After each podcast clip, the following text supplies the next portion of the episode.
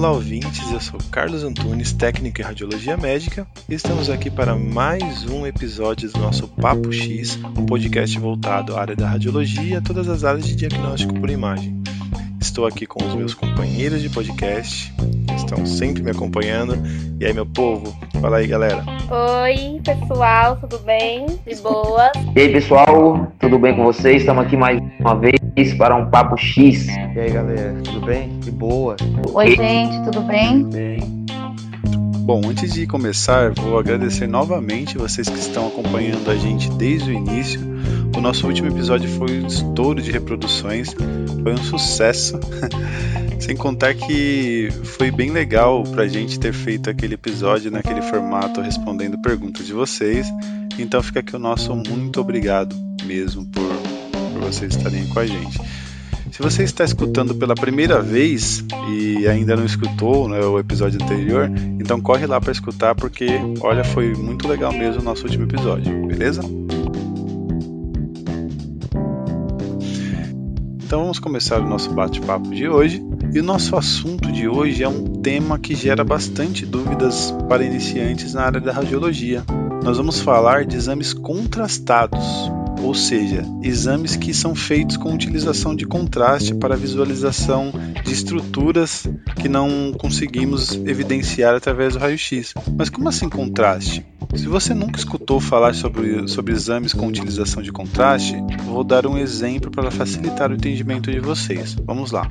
Pensa se você pega um canudo completamente transparente e coloca na frente de uma folha branca e em seguida você vai lá e bate uma foto conseguiremos uma imagem perfeita evidenciando o, o contorno ali do canudo? Hum, eu creio que não, né? E se injetarmos um líquido colorido dentro desse canudo, o que, que vai acontecer? Vai ficar nítido o contorno do canudo, certo? Pois é exatamente isso que o contraste ele faz no nosso corpo. Ele vai evidenciar pa partes de difícil visualização no diagnóstico por imagem, como artérias, vasos e órgãos, que no exame sem contraste fica difícil de visualizar. Os meios de contrastes mais utilizados, pessoal, são é o sulfato de bário, que ele é utilizado via oral, o iodo, né, que seu meio de utilização é endovenoso, ou seja, ele vai ser aplicado na corrente sanguínea. Temos o gadolínio, que ele é utilizado na ressonância magnética e também tem como seu meio de utilização endovenoso. E nós temos o ar. Ar? Sim, pessoal, o ar. É, para quem não sabia dessa informação, o ar também é um dos principais meios de contraste. Sabe quando, quando você vai fazer um, um raio-x de tórax e o técnico pede para você encher o seu peito de ar para ele, ele poder fazer o exame? Então, é justamente para entrar ar nos pulmões e evidenciá-lo na radiografia. Legal, né? Bom, esses são os principais meios de contrastes utilizados, mas temos só esses?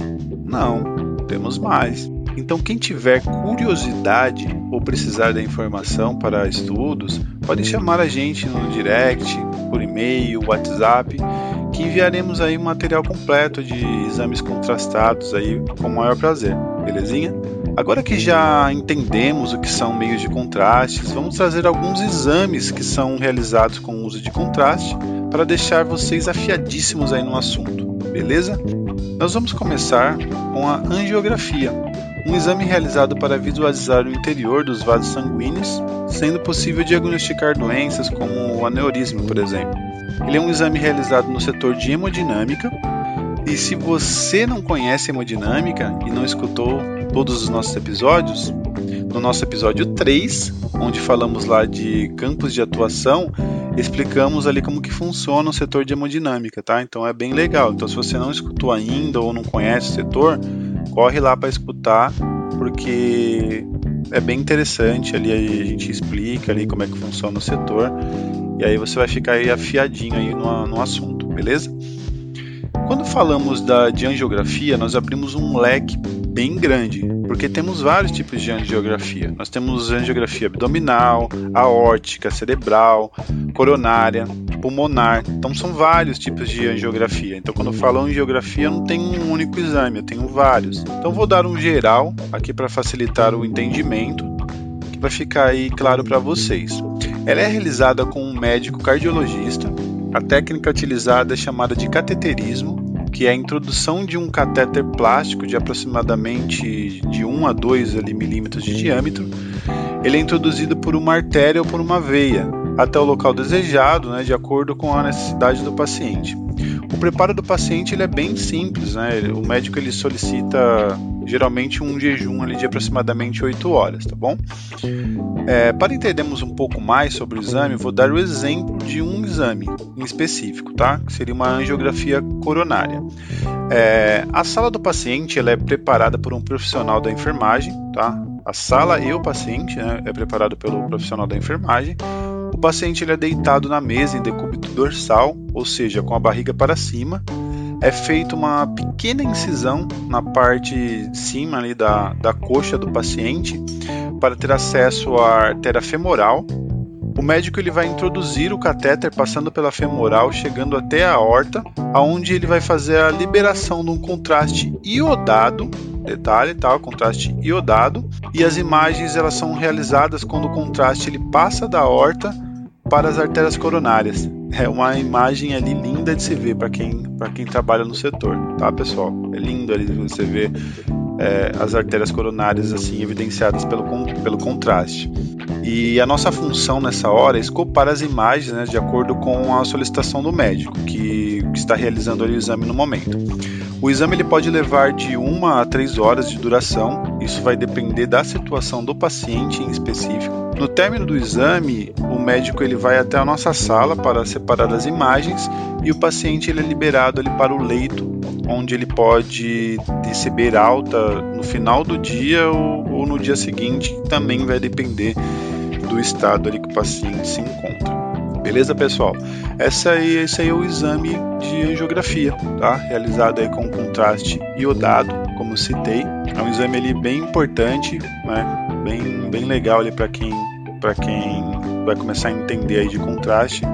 É muito interessante aí saber, por isso que eu escolhi esse exame para falar dele, porque ele é um exame, além de bonito, né, de se ver quando você está atuando ali, é um exame ali bem importante aí para a nossa área. Belezinha? Agora a galera aí vai, vai soltar o verbo, vai falar aí de mais alguns exames pra gente. O que você vai trazer pra gente aí, Tassi? Oi, gente, tudo bem? Aqui é a Tassiane Alves. Prazer estar aqui com vocês em mais um episódio. Espero que vocês gostem do tema de hoje. O tema que eu vou falar para vocês hoje, né, o, o, exame que eu escolhi, eu escolhi com muito carinho, porque foi um dos temas que eu desenvolvi na faculdade, que é o dacriocistografia. Ele é um exame que basicamente ele é feito é, do canal lacrimal. Ele tem o objetivo de estudar as obstruções e o entupimento do canal, além de infecções e a inflamação. O tipo de contraste que se utiliza é o contraste iodado, né?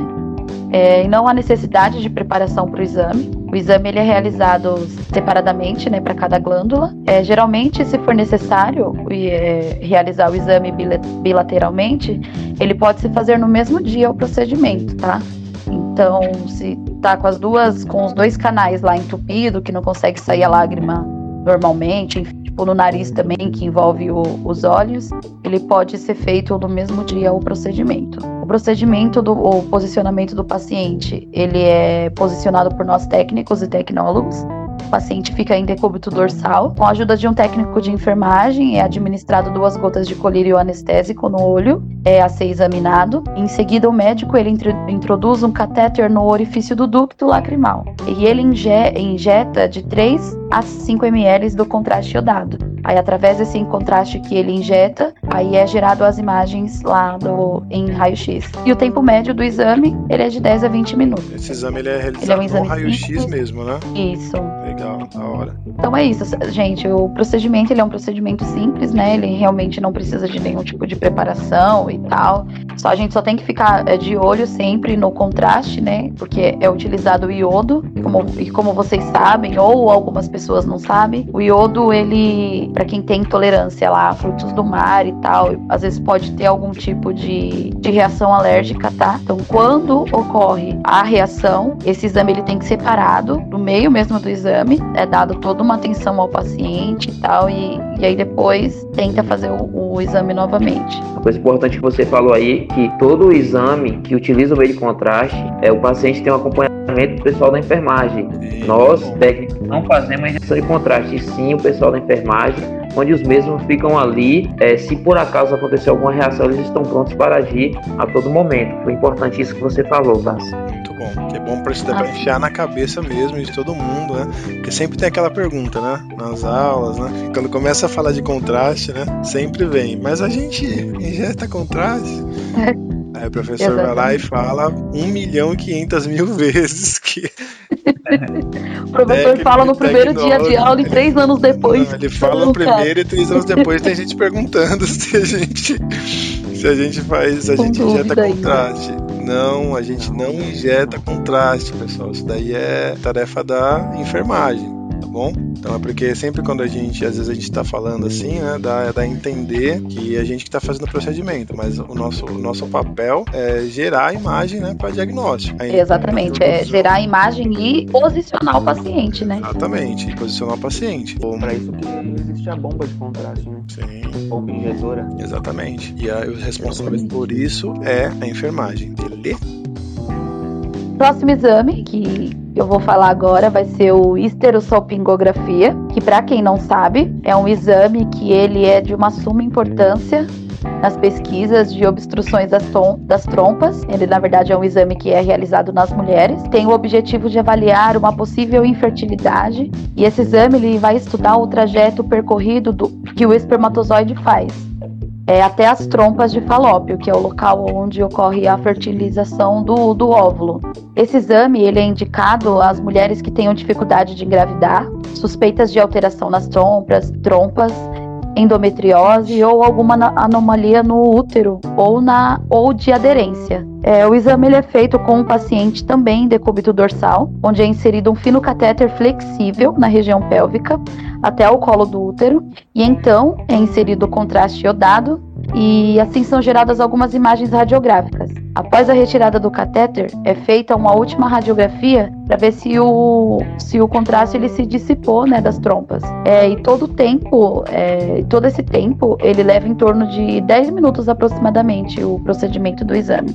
Ah, e existe uma preparação muito importante que no dia, do, do no dia anterior do exame, o paciente ele é orientado a tomar um laxante a fim de desobstruir a região abdominal e se ter uma melhor imagem da região. Então aí é, é tomado o laxante justa- é, justamente para para tirar mesmo, é, se tiver fezes mesmo, entendeu? Já tirar da, da região ali do abdômen. O médico que fará o procedimento do, do esterossalpingografia, ele passa minutos antes do exame um anti-inflamatório para evitar futuros desconfortos e durante e após o procedimento, tá?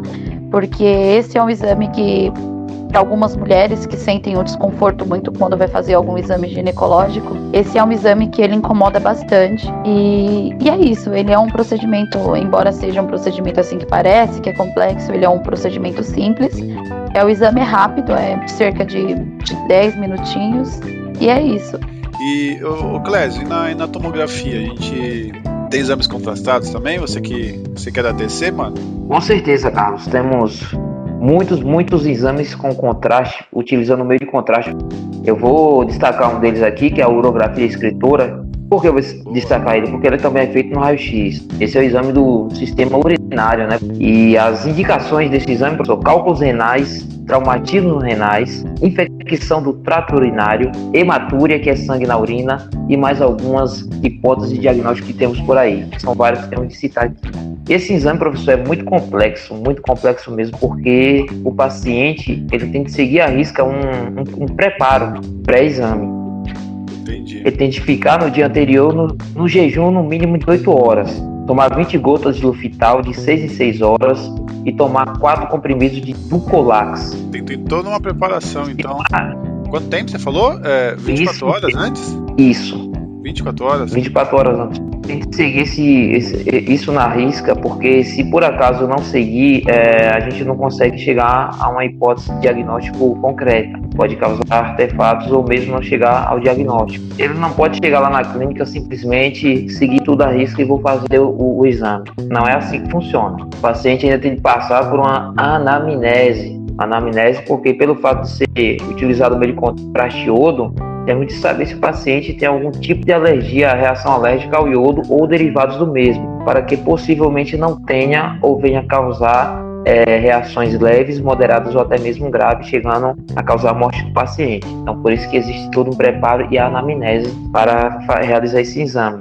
E você falou da, pre- da preparação, por exemplo, se, se não for seguido a preparação à risca, pode, pode trazer algum, algum problema para o paciente ou, na- ou só, só a questão mesmo do, de artefatos, a imagem não sai muito boa? É só uma questão mesmo da, do exame em si ou, ou ele não seguir a risca a preparação anterior, essa que você citou, pode trazer algum, algum risco para o paciente? É, se ele não seguir a risca ali, é simplesmente o exame não, não, não vai dar um diagnóstico. Não vai dar um diagnóstico. Aquele, aquela, aquele jejum que é orientado a fazer para que possa estar livre o sistema urinário e não causar nenhum tipo de artefato. Se, se ele não tomar, o, o contraste pode causar artefato. Então aquilo ali é para facilitar o meio de contraste a circular livremente no sistema urinário. Tudo bem, da hora. Após a anamnese estando tudo certinho aí, a gente vai trocar as vestes do paciente e vamos simplesmente posicionar o mesmo na mesa de exame e fazer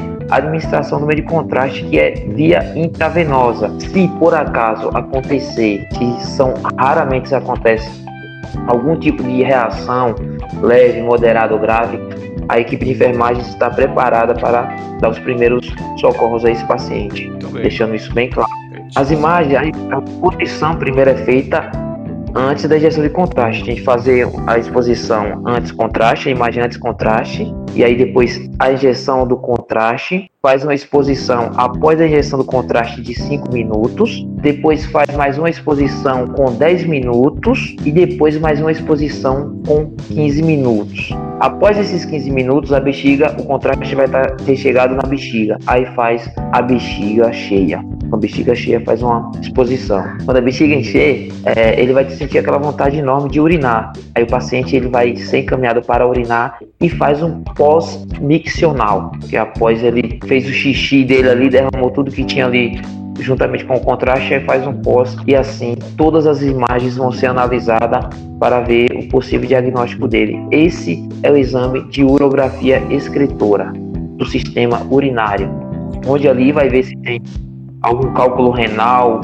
algo obstruindo os ureteres, atrapalhando assim a circulação da urina e dentre outros outras hipóteses de diagnóstico. É a uro- urografia escritora, um dos exames realizados não somente na, no raio-x, mas também na tomografia computadorizada. É isso aí. Muito bem. Obrigadão, doutor. É isso aí. Eu que agradeço a oportunidade de estar no meio de vocês, aprendendo e tentando passar um pouco do que aprendi para nossos ouvintes de podcast. Isso aí. Oi, pessoal. Então, hoje eu vou falar sobre a ressonância magnética com contraste. Então, a ressonância com magnética com contraste é um exame de diagnóstico por imagem que usa campo magnético para observar e realçar as estruturas anatômicas. É, é- o teste ela não é invasivo, que registra as imagens internas mais nítidas do organismo e usa o campo magnético por não ter radiação ionizante e tem poucas contraindicações. O contraste na ressonância magnética, ele serve para melhorar a qualidade da imagem e realçar as estruturas anatômicas. Em geral, as imagens obtidas por ressonância magnética são escuras, e isso pode impactar no diagnóstico e, e prejudicar a diferenciação de órgãos e vasos sanguíneos. O médico ele pede com contraste para afastar essas dúvidas. E assim ele visualiza células an- anômalas por indicação de uma lesão ou um tumor, por exemplo. Sem a aplicação de contraste, as imagens podem não ser nítidas o suficiente. A ressonância magnética nos oferece as imagens de maior qualidade do interior do, do corpo, como cérebro, coluna vertebral, ligamentos, articulações e a mais recente com corações e vasos sanguíneos. Para que, que serve a ressonância magnética com contraste? Para apoiar no diagnóstico de diversas patologias, com destaque para câncer, doenças arteriais e coronariana, que atinge as artérias da região cardíaca, isquemia, que são a diminuição do fluxo sanguíneo, acidente vascular cerebral, que é o AVC, e as microcalcificações, doenças de Alzheimer, entre outras. E é possível não só observar malformação e obstrução nas veias e artérias, como também a direção e a velocidade em que o sangue circula. É utilizado gadolínio, metal raro, e é conhecido pela eficácia na identificação de lesões e tumores, além da taxa de reações adversas. O aparelho de ressonância magnética ele gera alinhamento em partículas, prótons, de átomos de hidrogênio, lembrando que o nosso organismo ele é 70% de água. Então a molécula de água ela tem dois átomos de hidrogênio e um de oxigênio, ou seja, o hidrogênio é o átomo mais comum no nosso corpo humano. As imagens são geradas com auxílio de ondas de rádio e quando o contraste é utilizado, ele altera o campo magnético e emite um sinal específico. Áreas que são saudáveis emitem sinais diferentes das áreas afetadas por patologias. Temos a eficácia da ressonância magnética na detecção de tumores e outras anomalias celulares. Muito bem vou falar aqui sobre três exames é, relacionados a contrastes, né? Que se faz na radiologia. O primeiro exame é a angiorressonância. É um exame que permite avaliar o comprometimento das veias e artérias por doenças como arteriosclerose, é, é o estreitamento por estenoses causados por aneurismas ou más formações vasculares. O contraste é, deste exame utilizado é o gadolínio, administrado na veia do paciente, facilitando a visualização. Esse exame tem contraindicações, são pacientes que possuem possuem marcapassos, clipes de aneurismas, implantes cocleares, objetos metálicos ou qualquer tipo de adorno é proibido durante a realização do exame. O paciente deve fazer um jejum de sólidos e líquidos por até 3 horas. Se o paciente for diabético, ele deve fazer uso de metformina. E se o paciente tiver algum tipo de problema renal, ele deve informar ao médico antes da realização do exame, devido o contraste ser excretado pela via urinária. Esse é um exame de bastante importância no meio da ressonância magnética. Então depois é, é, é, é toda pela urina, né? Que, que ele sabe. É pela urina. Então acabou Isso, o exame, acabou o exame e o paciente ele, ele é direcionado para o banheiro para liberar, né? Pela urina. O... Exatamente. Contraste de ressonância pela urina. Ele é injetado na veia, corre no organismo. Após chegar na região de interesse, o médico realiza o exame e depois ele é injetado pela urina. Depois que acaba o exame, assim, o paciente ele já é direcionado para ir ir urinar, ele, ele precisa colocar para fora, assim, ou tem um tempo? Como funciona isso aí, Marcelo? Ele, ele precisa colocar para fora, né? No caso, urinar. É, como no caso do gadolínio, por volta de 90 minutos se a função renal estiver normal. Entendi. Então, com uma função renal normal, 90 minutos assim no máximo, assim, ele já tá urinando, né? Colocando tudo para fora, né? Isso, exatamente. Entendi. Beleza, tranquilo. É, um outro exame também que eu, eu consegui visualizar, é, agora ele vai para o campo do iodo e é um exame que não é utilizado aparentemente aparelhos maiores, tipo ressonância e tomografia. Ele é praticamente utilizado um raio-x normal, é a cialografia, que nada mais é que um raio-x da glândula, das glândulas salivares.